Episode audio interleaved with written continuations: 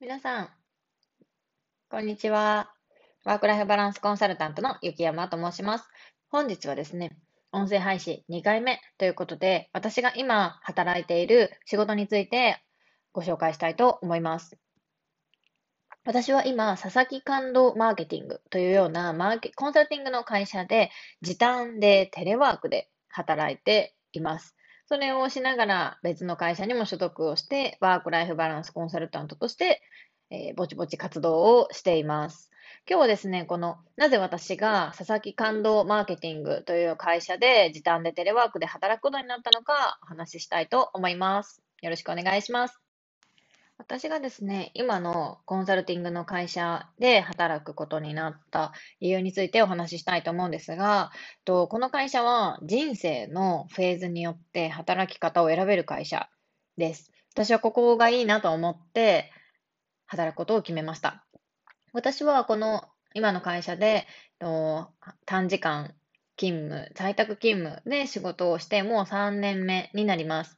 で、まだ3年前だとコロナもなかったので、その頃はだと在宅勤務っていうのは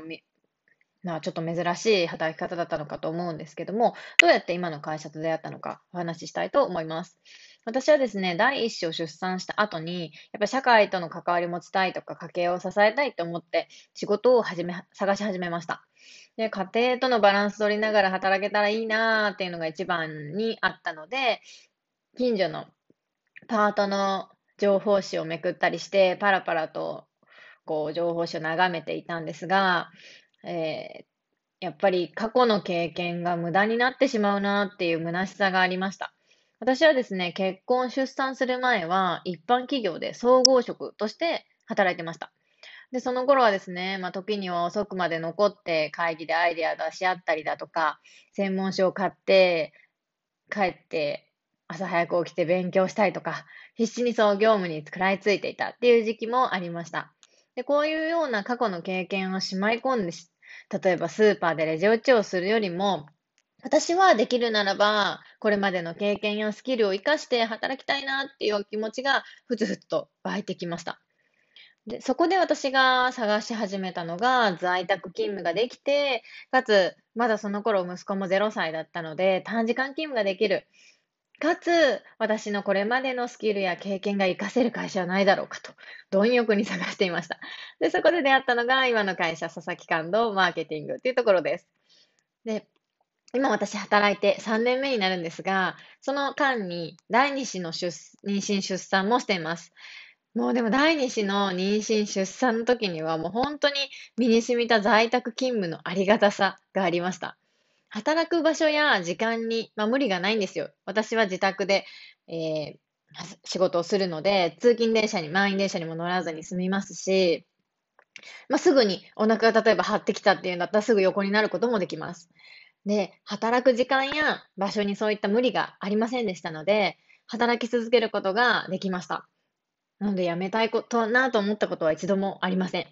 そしてですね、私、昨年第2子を出産しました。で、働きながらの妊娠期間っていうのはもう本当に通勤大変ですよね、皆さん。で本当にこのありがたさが、在宅勤務のありがたさが身に染みました。そして、産後もですね、無理のない範囲で少しずつ就業時間を伸ばしてもらって、復帰させてもらったので、ね、仕事の2年とか1年、2年、まるまる休んでしまって、なかなか仕事の勘が戻らないというようなことは私はありませんでした。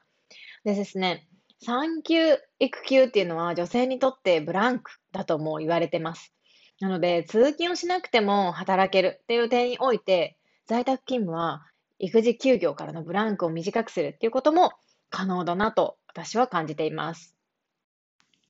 時短で私働いていて在宅勤務をしているんですけれども、いつもスキルアップや学びのチャンスをもらって日々成長を感じています。もちろんですね、私限られた時間の中で時短勤務ですので、やっているので、日々の仕事を効率化して学びの時間っていうのを捻出しています。そして学びの時間もあるおかげで、次はこれしようとか、ここをもっと良くしてみようとか、常に考えて、も自分のやりたいこと、やってみたいことを、すぐ学びを通して考えることができるので、常にモチベーション高く働けています。事情を持つ人材を生かすには、働く場所と時間がキーになる。これはもう皆さん、うすうす感じられてきていますよね。コロナがあって、皆さん働く環境大きく変わりました。私のようにですね、大学を出てスキルや経験はあるけれど、以前のようにフルタイムでは働けない、残業ができないっていうような事情を持つ人っていうのはいます。女性の場合だと結婚、出産はもちろんですね。あとは子育ての事情がある人もいますし、男性でも介護が始まったっていう人もいます。このようにですね、時間、場所には制約があるけれど、経験やスキルを活かして働きたいって思ってる人がいます。ね、もし、こういったフルタイム、男性、正社員だけしか募集要項を出してない会社っていうのは、すごいもったいないな。もう、こういった経験やスキルを活かして働きたいと思ってる人を逃してしまってるんじゃないかなって思います。まあそうですね。また今いる社員さんが仕事と育児の両立とか仕事と介護の両立に悩んで何も言わずに離職してしまう。で、こういうこともあるかもしれません。私はこのように働く場所と時間に制約のある人材をどうにか活かせないかっていうところで、あなたの会社でもテレワークや時短っていうところを考えてみていただきたいなと思っています。